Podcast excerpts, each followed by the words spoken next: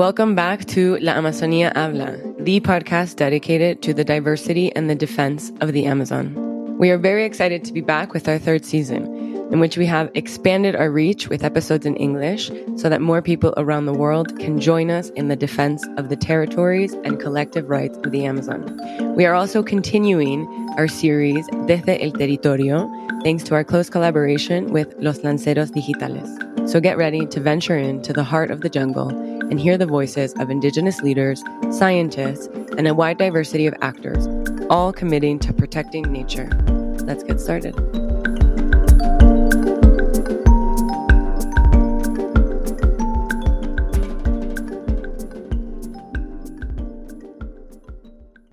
Welcome back. We have a very special episode for you today as part of our series on the road to COP28. We are here today with Harjeet Singh. He is the head of global political strategy at Climate Action Network. He is a global expert on the issues of climate impacts, migration, and adaptation, and has been supporting countries around the world on tackling climate change. Until recently, he has led Action Aid International's climate change work globally and is a member of the United Nations Technical Expert Group on Comprehensive Risk Management under the Warsaw International Mechanism for Loss and Damage. He has served as a board member of Climate Action Network International and the global network of civil society organizations for disaster reduction. Harjeet has co-founded Satat Sampada, a social enterprise that promotes sustainable and environmental solutions, such as organic food and farming in India and beyond.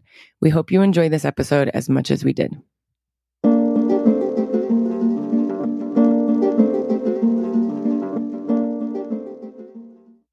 Thank you so much for joining us on La Amazonía Habla.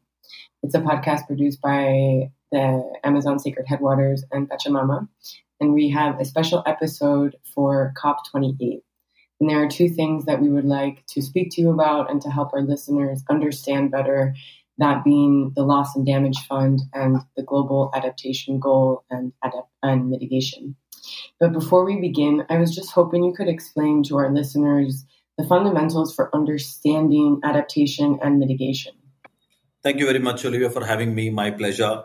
Um, so, speaking of adaptation and loss and damage, I think we first need to talk about you know, how climate change uh, is understood when it comes to uh, responding in terms of actions. Uh, and I'm, I want your listeners to uh, travel with me back to 1990s when the UN Convention on Climate Change was being negotiated, the whole world, almost the whole world, was united and was quite focused that we should be prioritizing mitigation, which means reducing emissions, because everybody wanted to avert the crisis. There were voices from small island states such as Vanuatu on behalf of island nations also saying that there are going to be impacts which we will not be able to adapt to, such as sea level rise, and we should be responding. So the only thing that survived in the convention was insurance, and there were a couple of references to uh, adaptation or the word adapt. But overall, the focus was mitigation, which means reducing greenhouse gas emissions, which are responsible for causing uh, climate change. But as years passed, we could see that climate change was already having impact on planet and people in terms of increasing intensity and frequency of uh, floods, storms, um, incidences of drought. And we could also see how rising temperatures were beginning to cause sea level rise, increasing pace of desertification, loss of biodiversity, and so on. So it was quite important for the world to take notice and also start preparing for these climate impacts.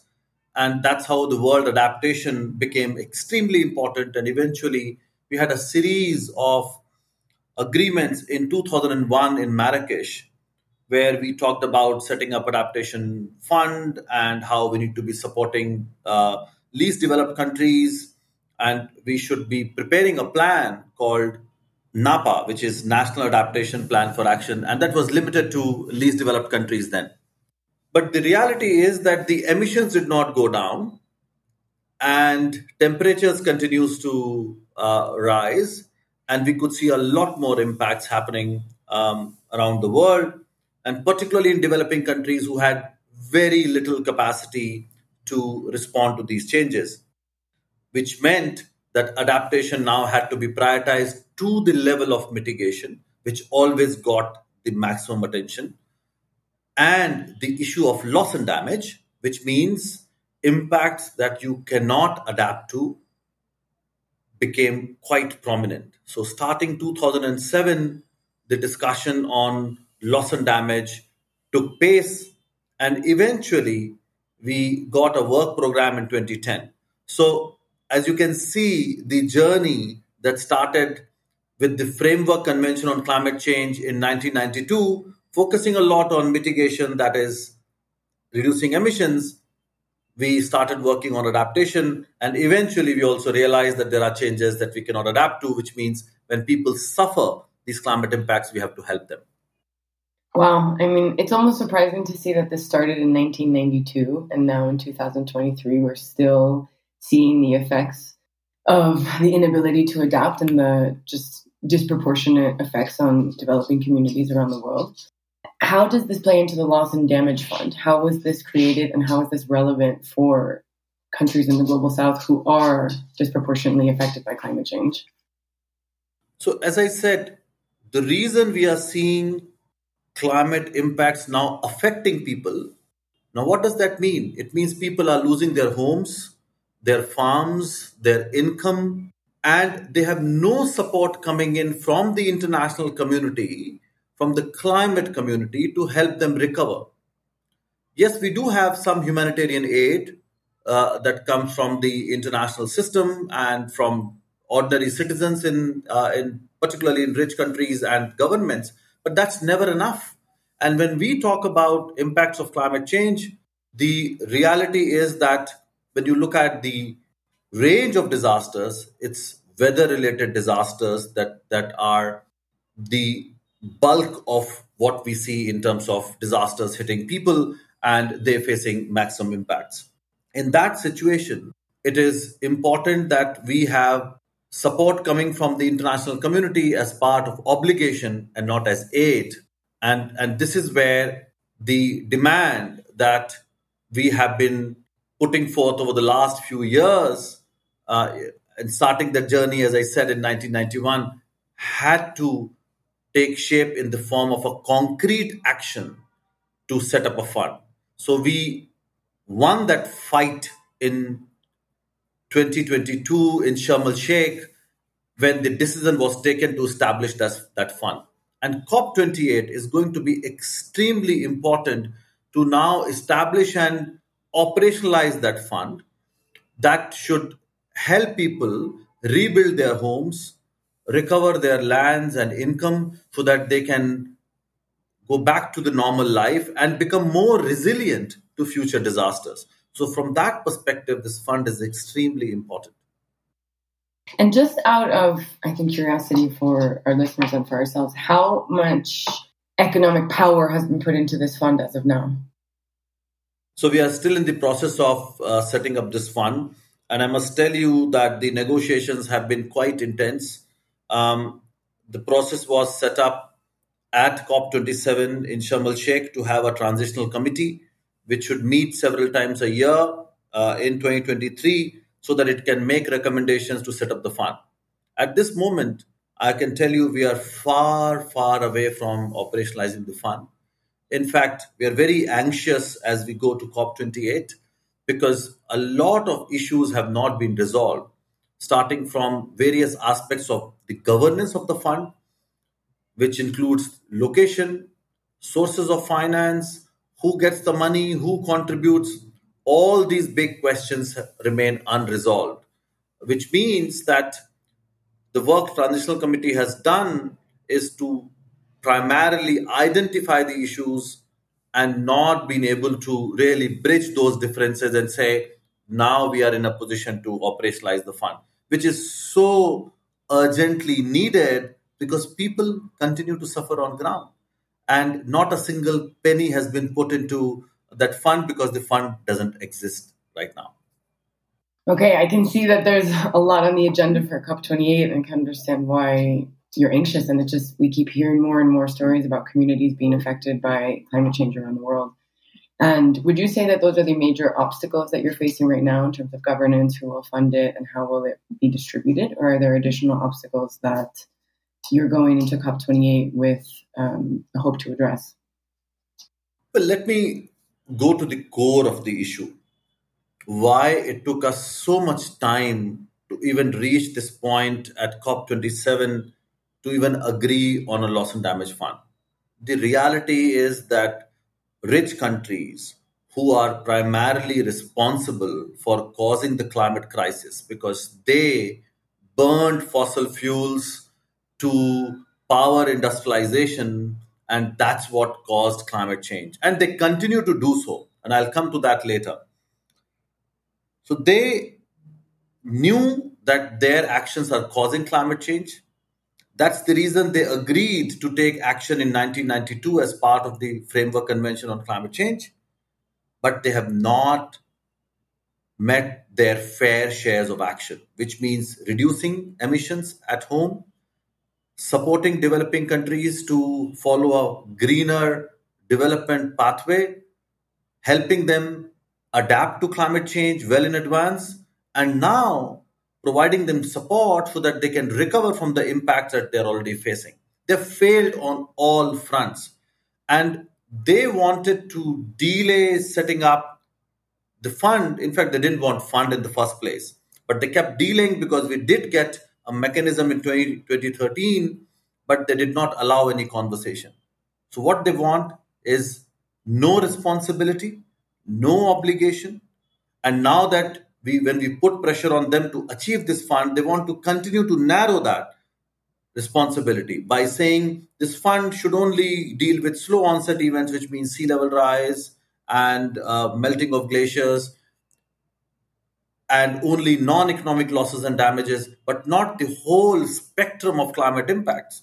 Look at what happened in Pakistan last year when we saw millions of people get got getting displaced. We Libya this year, uh, where we saw unprecedented uh, floods and impacts and, and, homes and infrastructure getting washed away. And we, we are seeing it in Nigeria, in, in Malawi, in Mozambique, and so on.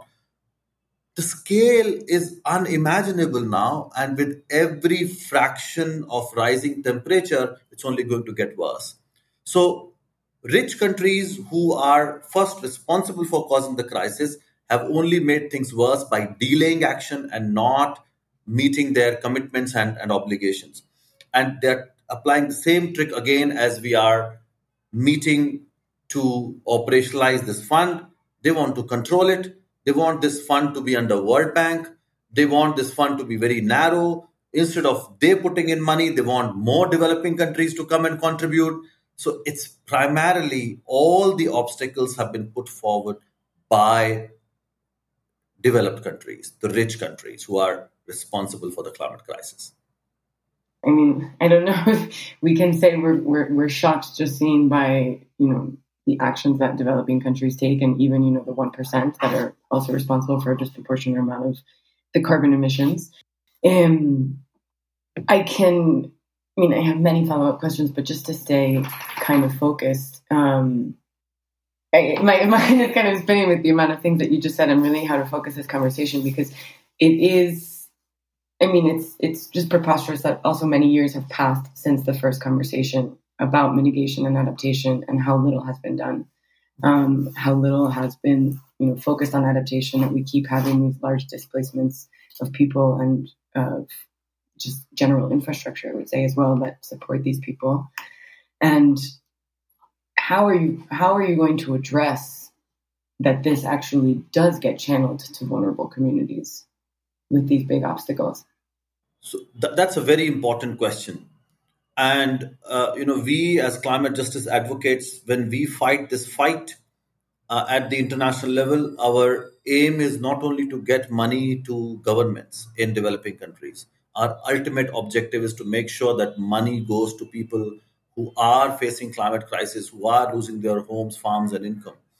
And so we are actually taking several steps to make sure it happens.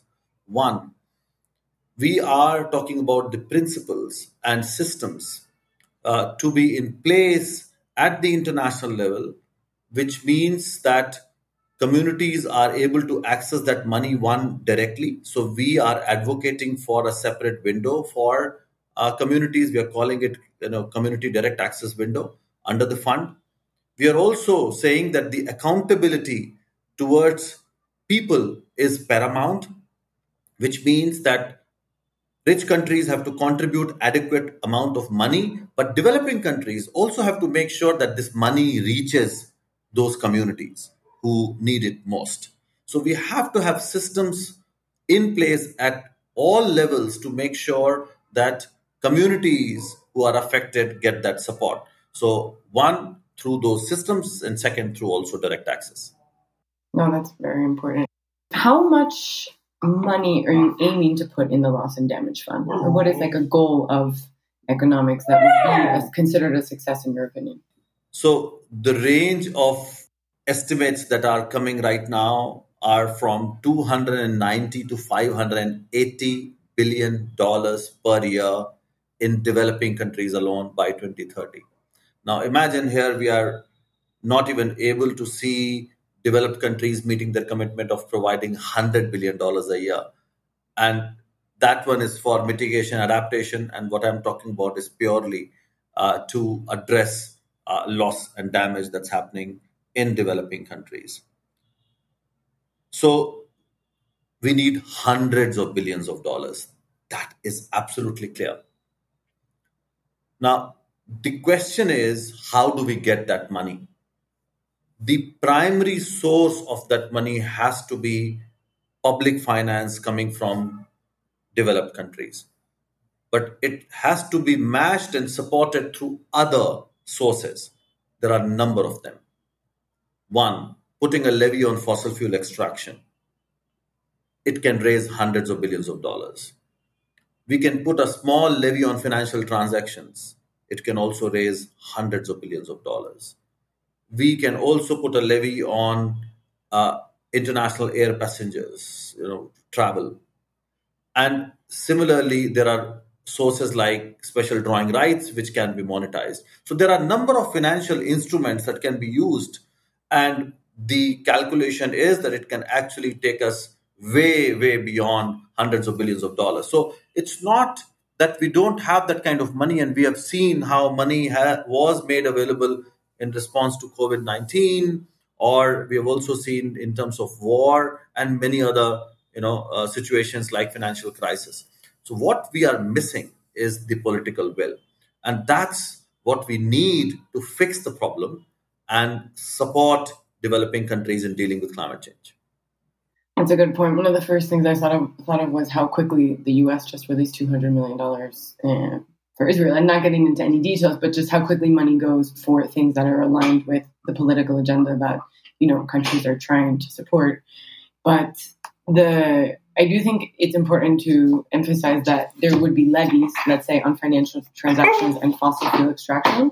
In a way, it would be regenerative as well and would be continuous without having to depend on you know just governments giving aid or you know large amounts of money at one time which i think for any climate change solution is very important to have it be regenerative. And in spe- in on these specific topics have there been pushback on how the money would be raised from governments? So the fact is that rich countries don't want to provide resources. And in fact all the conversations that are happening right now, the effort from rich countries is to point towards private sector. And the reality is that private sector has not provided sufficient resources even for adaptation, forget about loss and damage. Now, as I was sharing, addressing loss and damage means helping people and governments recover the lost development, which means money has to be in grants. How can I offer loan to a poor community or a poor government to rebuild the infrastructure or homes that they lost to a disaster when they are poor. And offering them loan means it's a double injustice. One, they are not even responsible for the climate crisis. Second, they're facing this crisis because of others' action, and now we are asking them to take loan and also pay interest. That's injustice. So, which means that private sector has no role to play when it comes to addressing loss and damage. What we need is public finance. And that's where rich countries have to acknowledge their responsibility and provide that support. That's a great point. Thank you. I do think a lot of people hope the pl- private sector will fix everything, and sadly, the private sector needs returns. if not, it's not operating well within the private sector, and we cannot put that responsibility. Yeah. Exactly. Exactly. For them, the bottom line is profit. So imagine when you have to give money to a poor family to recover their losses, how can you expect profit from that? Even the insurance industry, I must tell you, when we talk about private sector, uh, you know, the number one industry that, that that that is always talked about is insurance. Insurance is also failing.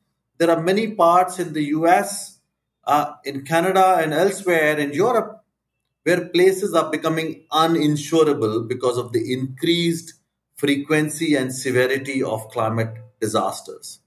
Now, that's what we are facing, which means that we can't even rely on insurance in the developed world.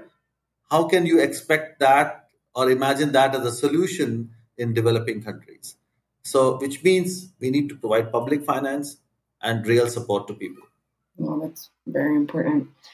And in in these conversations in, in assessing let's say the world and the vulnerable communities that are at the hands of climate change has there been a focus on the communities of the amazon or an idea or a perspective or a vision on how this fund could potentially support the vulnerable communities of the amazon and perhaps even enhance their protection so when we talk about impacts of uh, climate change we always talk about uh, communities who are uh, particularly living with nature, uh, who are least responsible but are facing grave impacts. And that's where uh, indigenous communities, indigenous peoples, have been very involved in one demanding that fund. And of course, they have a role to play. In all the statements that we have made as Climate Action Network, we've always talked about how indigenous people must be involved in the decision making process. Because when we talk about impacts uh, in uh, in in the uh, you know affected areas and particularly um, Amazon, we have to provide leadership to the indigenous people. So that's exactly what we are advocating for, and we would like to see their representation in the uh, in the process where their rights are recognized and they are able to access resources, and uh, they and that's that's the reason as Climate Action Network we have talked about a specific window for communities which Amazon, uh, Amazonian community should definitely access. And we are seeing some positive momentum. We are seeing how uh, some developing countries and some even developed countries have responded positively to the idea.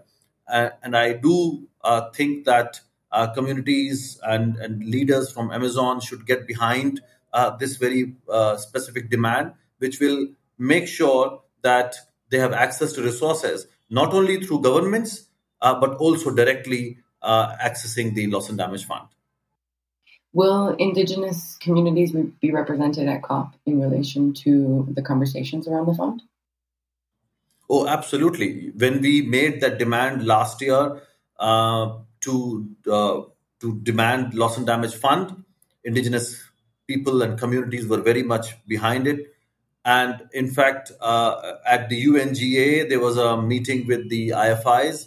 And as Climate Action Network, we also work with other constituencies, including uh, indigenous peoples and, and young people and uh, women and gender constituency to make a joint statement. So we have always coordinated our efforts and we always make sure that as constituencies we come together and particularly indigenous people because the kind of leadership they have shown in protecting uh, the environment and uh, and biodiversity. Uh, yet they are the ones who are badly affected by climate disasters. So we do recognize the uh, agency they bring in and the role that they have to play in influencing uh, these uh, decisions and have a say in even implementing those decisions uh, once we have uh, this fund established. In, in interest of time, let's say, and, and wrapping up, is there anything else you would like to share with the community in addition to the, I think, incredibly eye opening and informative information you've already shared?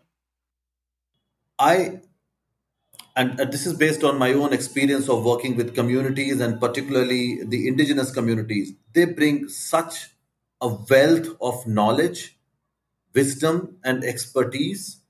Um, their role in dealing with the climate crisis is extremely important and and as CAN we always look to their leadership and uh, their wisdom and we would really like to see how they engage much more in these uh, climate negotiations and processes. It's very tiring it's very frustrating but this is the place where we get justice. It's complicated but there's no other space as United Nations where we all can go and raise the voice and hold polluters, fossil fuel industries who are causing so much damage to, to forests, including Amazon, uh, to demand justice.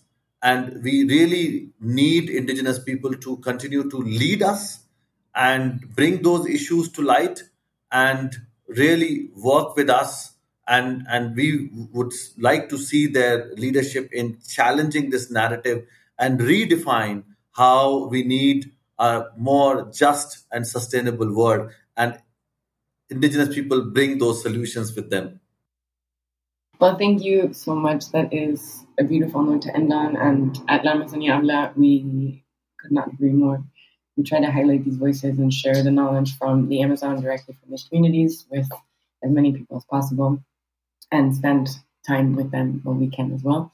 Um, thank you so much.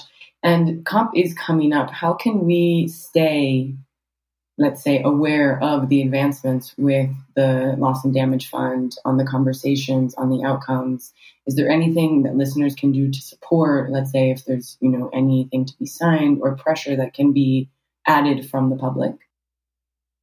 So we will be doing a lot of public uh, campaigns uh, and uh, sign-ons, and we would like uh, people to be part of many digital campaigns because I know it's not uh, easy for everybody to travel to the uh, COP28 venue, but we need their engagement on digital platforms to raise voice. We have been using various hashtags like loss and damage, make polluters pay, and pay up for loss and damage. I think their voice, even on social media, it can be very powerful. We would like them to record their voices and, and share that, you know, sign petitions, talk to their uh, policymakers in countries. It doesn't matter whether you are from a developing or a developed country. Uh, we all need to work together to put pressure on policymakers to take the right decisions at COP28. So we all we want that everybody to be involved, and of course, as CAN we continue to share information through social media, through our media interviews and, and our quotes. So you can uh, follow us uh, on on Twitter or X as, as it's called now. Uh, so uh, it's CAN C A N I N T L. So that's where you will see we'll provide a lot of information or CAN International on Instagram. So yeah, we uh, do uh, keep sharing the updates there.